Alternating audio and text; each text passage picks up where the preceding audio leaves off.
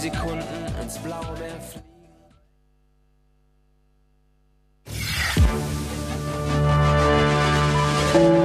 ZIP FM mit den Nachrichten.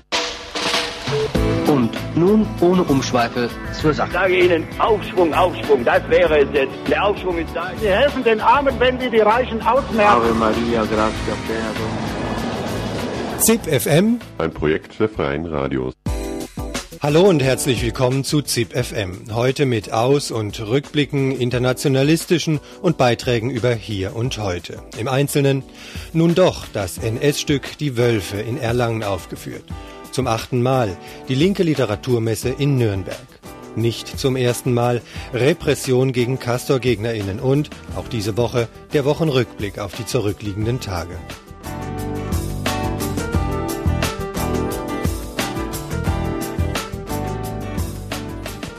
Beginnen wir mit einem Blick nach Erlangen ins Theater dort. Premiere des NS-Stücks Die Wölfe von Hans Rehberg. Zeitgleich am Sonntagabend rund 100 Menschen vor dem Theater in gehöriger Entfernung, so die Auflage der Polizei. Auf Transparenten steht keine Bühne für den Nazi Rehberg und kein brauner Schrott in Erlangen. Die GegnerInnen halten das 1944 uraufgeführte Drama des damaligen NSDAP-Mitglieds Hans Rehberg für ein Durchhaltestück im Zweiten Weltkrieg. Das Theater dagegen will mit der Inszenierung die NS-Propaganda entlarven. Ob es dazu tatsächlich neu inszenierte Theaterstücke braucht, die, nebenbei bemerkt, auch von Theaterwissenschaftlern mit Rang und Namen als selten dümmlich bezeichnet werden? Wie immer, reichlich prominent saß vergangenen Sonntag im Erlanger Parkett, zahlreich vertreten auch die Freunde und Freundinnen der Erlanger Bühne. Sie wollten unbedingt das Recht ihres Theaters verteidigen, das Stück aufzuführen. Vor dem Theater, wie gesagt, die Initiative gegen Nazi-Propaganda auf der Bühne. Einer von ihnen, Hans-Hermann Hann. Die Verantwortlichen haben keine Diskussion mit uns geführt. Sie haben keine kritische Auseinandersetzung mit dem Stück ge ge gemacht. Sie haben keine kritische Auseinandersetzung mit dem Autor gemacht. Sie haben die Bedingungen, die der äh, Kultur und, äh, Kulturausschuss der Stadt genannt hat, nicht erfüllt. Es stand ausdrücklich drin eine kritische Auseinandersetzung und eine kritische Ausstellung. Erstens haben sie das nicht getan und zweitens hätte mir das auch nicht genügt. Die Wölfe als, wie manche argumentieren, hervorragendes Dokumentationsmaterial? Holk Freitag, Intendant des Staatsschauspiels Dresden und Vorsitzender der Intendantengruppe beim Deutschen Bühnenverein, sah das in der Diskussion ganz anders. Sein vernichtendes Urteil? Das Stück, ich stimme Ihnen in der, historischen Analyse von Weber zu, es bleibt ein Durchhaltestück. Und der Schlusssatz klingt uns allen im Ohr, die Frieden ist jenseits des Krieges. Wenn ich ganz ehrlich bin, möchte ich einen solchen Satz auf einem deutschen Theater eigentlich nicht mehr hören.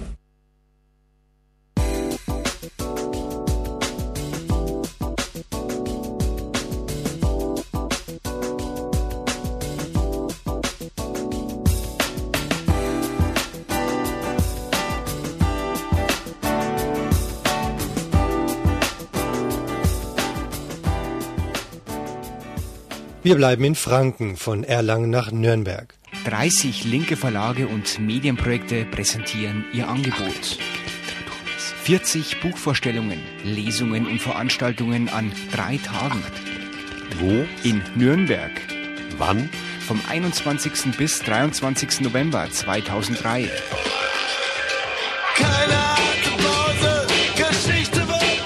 Vielleicht zum ersten Mal seit 1968 zeichnet sich am Horizont wieder eine weltumspannende Bewegung ab, die in wechselseitigem Austausch an einer gemeinsamen Debatte um alternative Gesellschaftsentwürfe und Formen der Emanzipation arbeitet, an einer Vernetzung der Widerständigkeiten. So heißt es in der Einleitung von Radikal Global, einem diskursfreudigen Sammelband der BUKO, der Bundeskoordination Internationalismus. BUKO ist seit Ende der 70er Jahre ein Zusammenschluss von derzeit rund 150 Dritte Weltgruppen und internationalistischen Basisinitiativen in der BRD. Neben der Kritik an der Linken trieb die Herausgeber offenbar auch unbändiger Optimismus. Einer von ihnen, Moe Hirlmeier. Er stellt das Buch im Rahmen der linken Literaturmesse zur Diskussion. Doch, dem optimistischen Vorwort zum Trotz, ist die globalisierungskritische Bewegung nicht in Wirklichkeit bereits auf dem absteigenden Ast? fragt Radio Z aus Nürnberg. Natürlich gibt es dort zahlreiche ähm, Widersprüche oder auch Brüche in dieser Bewegung, aber ich würde schon daran festhalten wollen, dass also diese Dynamik noch nicht gebrochen ist. Allerdings werden die, wird die nächste Zeit eine Phase ähm, der Selbstvergewisserung, eine Phase des Umbruches sein. Wo stehen wir? Wo wollen wir hin? Ähm, was müssen wir, wo müssen wir weiter diskutieren? Das ist eine Sache, die jetzt ansteht, glaube ich. Ihr seht dieses Buch ja, ihr die Herausgeber, seht dieses Buch ja auch als ein Buch, ein Beitrag wieder zum Internationalismus. Ihr habt alles Mögliche reingepackt, also am Anfang Globalisierungskritik, globale soziale Bewegungen, Krieg und Frieden in der neuen Weltordnung, Antirassismus, Imperialismus oder Empire, zuletzt auch noch Israel und Palästina und die deutsche Linke. Das ist ein ziemlicher Rundumschlag über das Ganze. Ist denn Internationalismus vielschichtiger geworden? Ich glaube, dass äh, durch die Auseinandersetzung um das, was Internationalismus ist und auch an die Kritik am Befreiungsnationalismus, der früher sozusagen im Zentrum des Internationalismus stand, man auch wahrgenommen hat, dass äh, Internationalismus sehr, sehr vielschichtig ist, dass es nicht die eine Perspektive auf die dritte Welt gibt, dass es auch nicht die eine Aktionsform gibt, dass es auch sozusagen bei den Unterdrückten widersprüchliche Ausbeutung und Machtverhältnisse gibt. Lange Zeit hat man zum Beispiel die patriarchalen Machtverhältnisse, den Machismo ausgeblendet und so weiter und so fort. Insofern äh, ist natürlich die eine internationalistische Perspektive auch immer schon eine gebrochene Perspektive, die versucht, die die unterschiedlichen Machtstrukturen in den, Begr in den Blick zu bekommen. Und wir haben eben versucht, die Debatte der letzten fünf, sieben Jahre, in denen ja all diese Elemente, die du jetzt gerade benannt hast, auch eine zentrale Rolle gespielt haben, aufzugreifen und sozusagen auf die Höhe der Zeit äh, zu bringen, ist es heutzutage schwieriger geworden? Früher, hast du ja gerade schon angesprochen, wurden viele Widersprüche ausgeblendet. Ist denn dem, den InternationalistInnen da die Hoffnung auf ein historisches Subjekt der Befreiung völlig ähm, ausgegangen und welche neuen Vorstellungen gibt es? Ja, natürlich ist äh, diese Vorstellung, es gibt sozusagen den archimedischen Punkt der, äh, der Befreiung oder der Emanzipation verloren gegangen. Der ist schon in Bezug erstmal in der neuen Linken in den 60er Jahren verloren gegangen mit dem Abschied vom Proletariat, das ja sozusagen lange Zeit das Subjekt der Befreiung der metropolitanen Linken war. Dann hat man sich eben orientiert auf die Befreiungsbewegungen und auch dies ist natürlich spätestens mit der Wahlniederlage der Sandinisten 90 verloren verloren gegangen. Gleichzeitig ist es aber dadurch auch aus meiner Sicht auch zu einer Befreiung, zu einer Innovation gekommen, weil man die unterschiedlichen Formen des Widerstandes, die sich im Alltag äh, bewegen, die unterhalb sozusagen der Ebene der, des bewaffneten Widerstandes ist, den man immer sozusagen als das entscheidende Element von Widerstand betrachtet hat. Da hat man jetzt in den Blick genommen, dass es da sehr vielfältige Praxen gibt hin zu einer Emanzipation und auch der Impuls der Zapatisten hat eben dazu beigetragen, sozusagen nicht mehr nur die Militanz in Bezug auf die Eroberung der Macht äh, zu sehen, sondern eben auch die verschiedenen Formen von Widerstand innerhalb dessen, was man allgemein als Zivilgesellschaft begreift, zu sehen.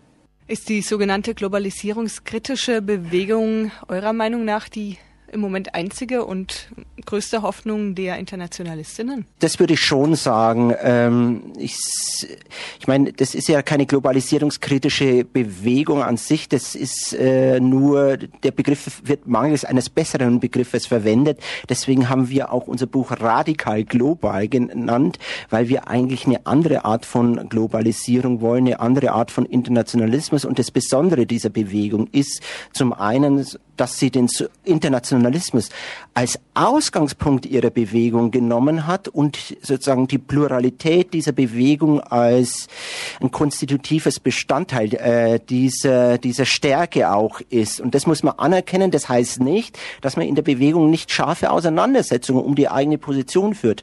Das halte ich für unbedingt notwendig. Allerdings sind viele Aufgaben noch zu machen, nämlich die, dass der Ausgangspunkt der Interna des Internationalismus zurücktransformiert werden muss auf den Alltag äh, innerhalb der hiesigen Gesellschaften, weil hier ist sozusagen der Internationalismus noch nicht angekommen. Dass also neoliberale Globalisierung zentral in unserem Alltag wirkt, Hartz-Konzept, Agenda 2010 und so weiter und so fort, das ist noch nicht angekommen. Aber fehlen nicht gerade in diesen Bereichen, die du gerade angesprochen hast, ähm, jetzt bei Teilen der globalisierungskritischen Bewegung, nennen wir sie mal so, fehlen da nicht im Augenblick doch relativ stark ähm, Gegenentwürfe, Vorstellungen, Visionen, die früher vielleicht irgendwo noch da waren, auch wenn man sie vielleicht heute kritisch beobachten würde? Ich glaube, dass das erstmal ein Vorteil ist, dieser Bewegung, diese großen Gegenentwürfe nicht mehr zu haben. Der Effekt dieser Entwürfe ist, dass sie ähm, sozusagen die eigenen Handlungs- oder Denkmöglichkeiten erstmal auf diese Entwürfe eingrenzen. Und das Schlagwort der Zapatisten, Fragen gehen wir voran, wir haben keinen Gegenentwurf, wir wissen aber sozusagen, dass aus der Bewegung etwas entstehen muss und entstehen wird. Insofern glaube ich nicht, dass es die zentrale Aufgabe dieser Bewegung sein muss, vorschnell die Bewegung einzugehen Grenzen, indem man einen Entwurf präsentiert, sondern die Dynamik der Bewegung am Laufen zu halten.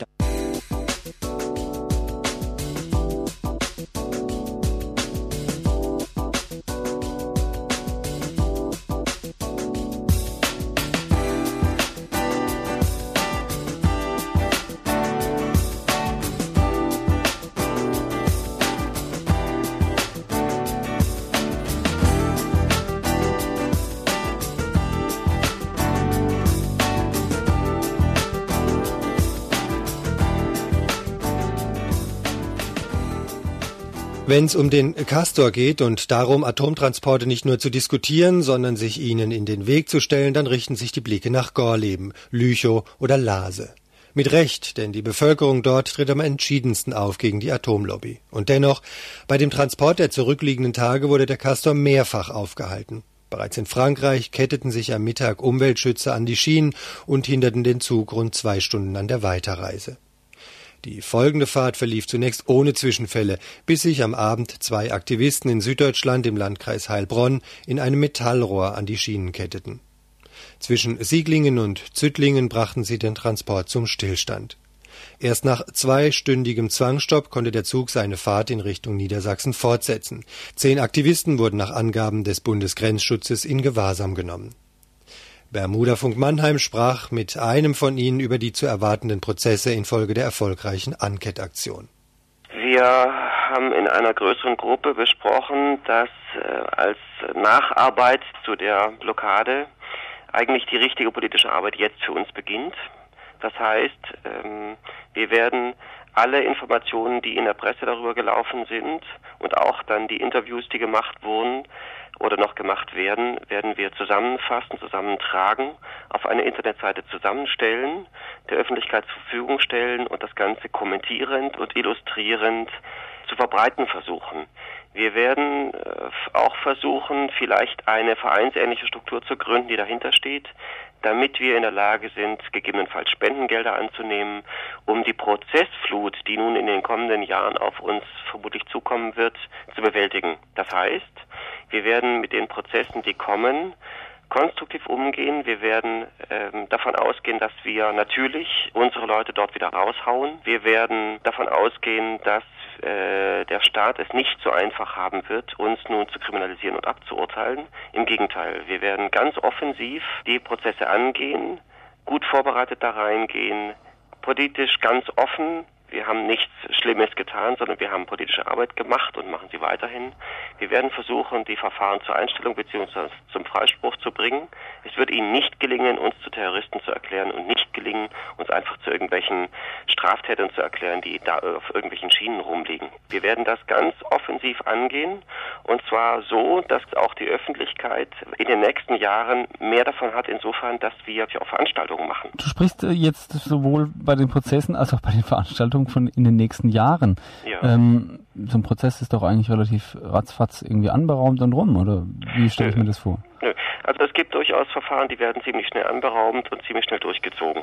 Aber in der Regel zieht sich doch mindestens ein halbes Jahr bis ein Jahr äh, hin, bis äh, von der Verfahrenseröffnung bis zum Verfahrensabschluss, also zum Prozess, wirklich dann quasi auch das Urteil da ist. Das kann durchaus ein Jahr dauern oder auch noch länger.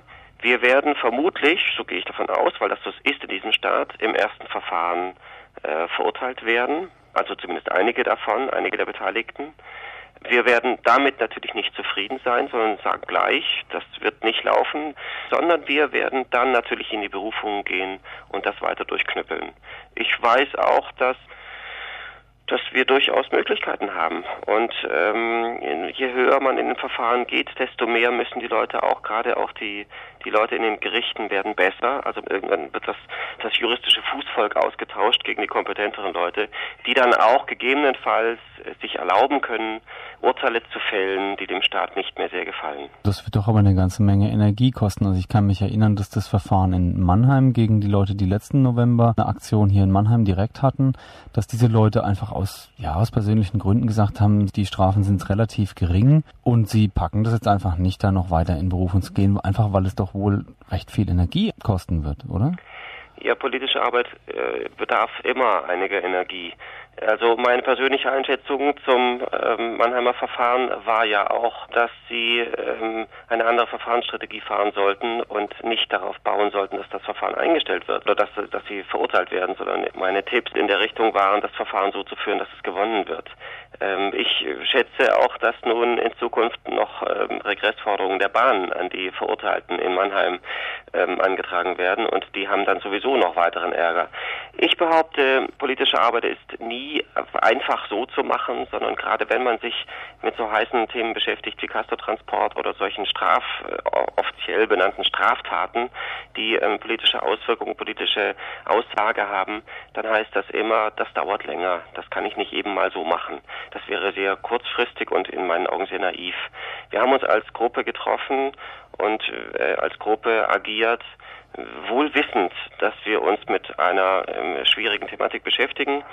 Und das heißt einfach, wenn wir wirklich politisch aktiv sein wollen und weiterarbeiten wollen, dann werden wir uns da länger treffen müssen. Ich glaube, es ist vielleicht sinnvoller, jetzt auch die die juristische Seite entsprechend zu würdigen und durchzuziehen. Das ist vielleicht wichtiger, als sich über die nächste Castro-Blockade Gedanken zu machen. Wobei, ähm, ehrlich gesagt, das mache ich natürlich trotzdem. Aber andererseits, wir haben halt so auch im, im Brainstorming-Verfahren natürlich, denn es ist doch noch relativ wenig Zeit vergangen bisher. Ähm, gerade der Castro ist gerade gestern durchgefahren worden, also es war noch nicht viel Zeit. Die Überlegung, öffentlich zu werden mit Veranstaltungen, zum Beispiel genau in dem Ort, wo die Blockade durchgeführt wurde. Also den Leuten zu zeigen, schaut, bei euch vor der Haustür wurde dieser Castor gestoppt und es hat so und so ausgesehen. Ich glaube, es wäre ganz spannend, solche Veranstaltungen an vielen Orten entlang der potenziellen Castorstrecke zu machen und die Leute zu konfrontieren an dieser Strecke und den Widerstand, der in Zukunft hoffentlich anwächst, noch mehr auf diese Orte auch zu fokussieren und zu sagen, ihr müsst, wenn ihr wirklich was tun wollt gegen den Castor, doch nicht im Wendland was machen. Nicht nur im Wendland. Weil der Wendland-Castor ist ja nur ein einziger. Es fahren im Jahr Tausende von Castoren quer durchs Land in unterschiedlichen Größenordnungen. Da gilt es eine Menge an, an unzähligen Orten zu tun. Und ich glaube, das könnten wir machen mit einer solchen Aufklärung, indem das gezeigt wird, wie so etwas gemacht wird und was für Leute das eigentlich sind. Wir sind ganz normale Bevölkerung im Gegensatz zu unseren politischen Gegnern, nicht irgendwelche Profis, sondern wirklich Leute, die einfach mit Herz und Verstand dabei sind und ein politisches Ziel haben. Und zwar eines, was nicht irgendwelche Leute schädigt, sondern was die Bevölkerung doch letztlich schützen soll. Aktuell dazu fällt mir gerade ein, ich habe ein Taz-Titelfoto gesehen zum Castor-Transport mit der Titelseite Der Castor hat Verspätung. Solche Formen von politischer Arbeit, wie die Taz zum Beispiel da tut, eine Verhöhnung des Widerstands, der sich da im Wendland getroffen hat. Mit einem Titelbild, wo man sieht, dass zwei Polizisten einen Blockierenden misshandeln, dem die gefesselten Arme nach hinten oben gequetscht werden und gleichzeitig wird ihm das Gesicht zugedrückt und der Polizist, der das tut, der ihn also am Atmen und am Gucken hindert, der lacht dabei. Ein solches Titelblatt mit einer solchen banalen Überschrift, wo nicht gefragt wird, wie kann es angehen, dass in Deutschland gefoltert wird im Staatsauftrag, ist in meinen Augen eine kontraproduktive politische Arbeit. Gegen sowas gilt in meinen Augen meine Arbeit auch. Ich finde, man muss die Sache bei Namen nennen. Das heißt, ihr habt einen ziemlich ähm, langen Weg jetzt ins Auge gefasst. Ja. Veranstaltungen und auch Leuten auf die Füße treten, die sich wahrscheinlich sogar ja. noch in dem eigenen Lager zugehörig auf fühlen, wenn du jetzt mal ja. die Taz erwähnst. Was können Menschen tun, die bisher mit der Sache wenig zu tun hatten, die vielleicht auch sich hm, nicht so wirklich an die Sache ranwagen? Kann man zu euch Kontakt aufnehmen? Wie kann man euch am besten unterstützen? Also, als erstes, Leute, interessiert euch. Das ist das Wichtigste. Macht die Augen auf. Hört hin, schaut hin, fangt an zu lesen. Guckt wirklich, was gesagt wird und guckt, wo, wie, was gezeigt wird. Das ist das Erste dass, dass die Leute anfangen, ihre Augen und ihre Ohren wieder zu schulen. Alle sind so abgesättigt und ruhig geworden. Das kann man ändern, das kann jeder bei sich selber ändern.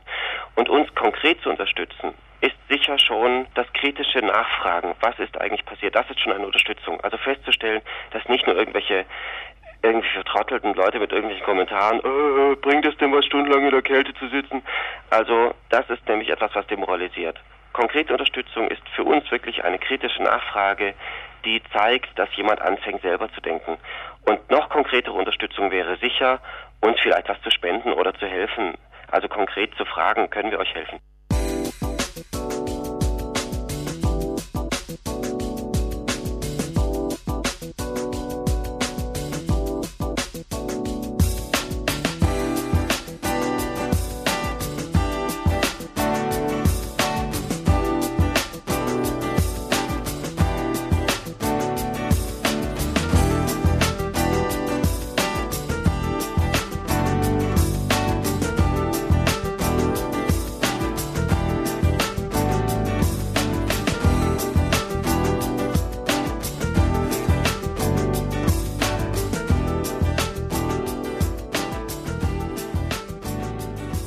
Seit gut eineinhalb Jahren sind sie nun in Irak die Truppen der USA. Wie verhalten sie sich? Und wie hält's die CDU mit ihrem Antisemiten Hohmann? Kommentare hierzu im Wochenrückblick von Radio Z aus Nürnberg. Kriegsgewinnler sein, ohne viel einsetzen zu müssen, sich lieb Kind machen bei den Mächtigen in der Welt, den Willen der Mehrheit der italienischen Bevölkerung ignorieren. Die Beteiligung Italiens an der Besatzung im Irak war ganz nach dem Geschmack von Premier Berlusconi. Den Preis für diese Politik des Treueschwurs zum US-Angriffskriegs bezahlten jetzt die Uniformierten, die beim Anschlag auf das italienische Kontingent zu Schaden kamen. Weitermachen, ruft Feldherr Berlusconi. Mehr wird von ihm auch niemand erwartet haben. Schon etwas länger unter Druck ist die US-Regierung angesichts des offensichtlichen Scheiterns ihrer Besatzungspolitik. Doch die nun geplanten Änderungen ihrer Irak-Pläne lassen auch nichts Gutes erwarten. Es werden mehr oder weniger wahllos Gebäude bombardiert und Fahrzeuge mit Raketen beschossen. Es werden die Razzien verstärkt. Zudem sollen dem eingesetzten irakischen Regierungsrat schnell Kompetenzen überlassen werden. Die Militärschläge unter dem Namen Eisenhammer, sie mögen die Rachegelüste des heimischen US-Publikums befriedigen, im Irak stärken sie die Unterstützung für den Aufstand in der Bevölkerung. Und der Regierungsrat von US-Gnaden er steht für internen Machtkampf und Vetternwirtschaft und nicht für Volksvertretung und Demokratisierung. Die US-Regierung zeigt keine Einsicht, dass sie für die destabilisierenden Folgen ihres Krieges verantwortlich ist und dass die schwerwiegendsten dieser destabilisierenden Folgen nicht die Bomben der Aufständischen sind, sondern Armut, Hunger, Wassermangel und die fehlende medizinische Versorgung eines Großteils der Bevölkerung, die massenhafte, ganz normale Kriminalität, die neben den US-Razzien das Leben unsicher macht und die durch das Massenbombardement verursachte, krankmachende, massive Umweltverschmutzung. Verantwortung für diese Kriegsfolgen zu übernehmen und sie zu beseitigen, sagt sich die US-Regierung jedoch nicht gewillt. Stattdessen wird versucht, den Konflikt wieder zu personalisieren. Osama bin Laden und Saddam Hussein zu fangen oder zu töten, nennt Bush nun als wichtiges Ziel und entscheidend für einen Erfolg. Was einen daran erinnert, dass auch in Afghanistan weiter Krieg geführt wird. Die offizielle Zahl der Kriegstoten fürs letzte Quartal beträgt 360. Am Kriegsgeschehen in Afghanistan und im Irak wird der Tod Bin Ladens und Husseins nichts ändern. Aber frisch aufgebahrt oder lebendig im Käfig auf der republikanischen Schlusskundgebung zum US-Präsidentschaftswahlkampf, da würden die beiden noch richtig was hermachen.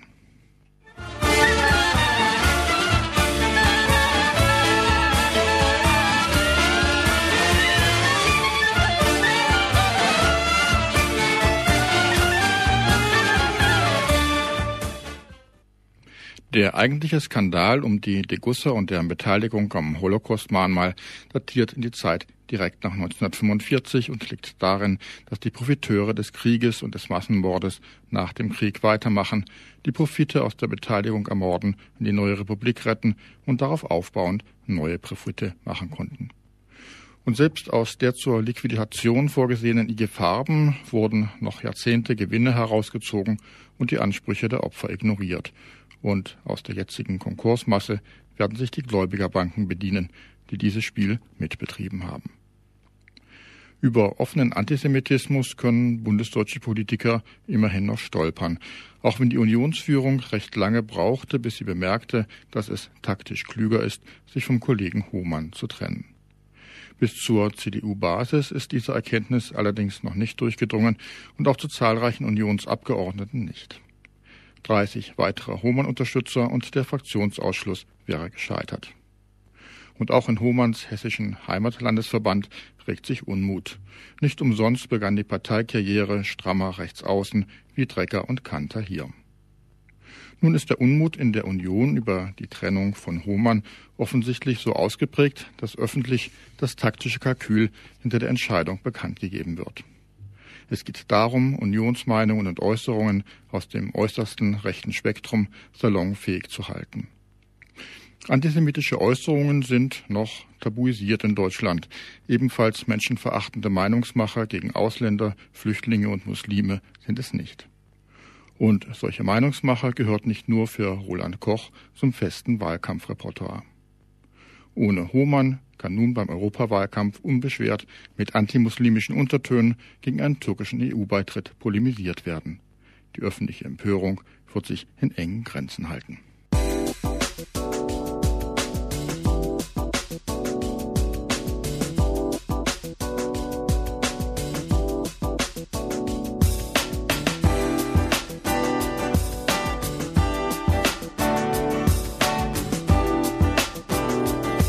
Das war's für heute. ZipFM gibt's morgen wieder. Infos zur vorhin vorgestellten linken Literaturmesse unter www.linke-literaturmesse.org. Infos über unsere Sendung unter www.zip-fm.de. Euch noch einen schönen Tag.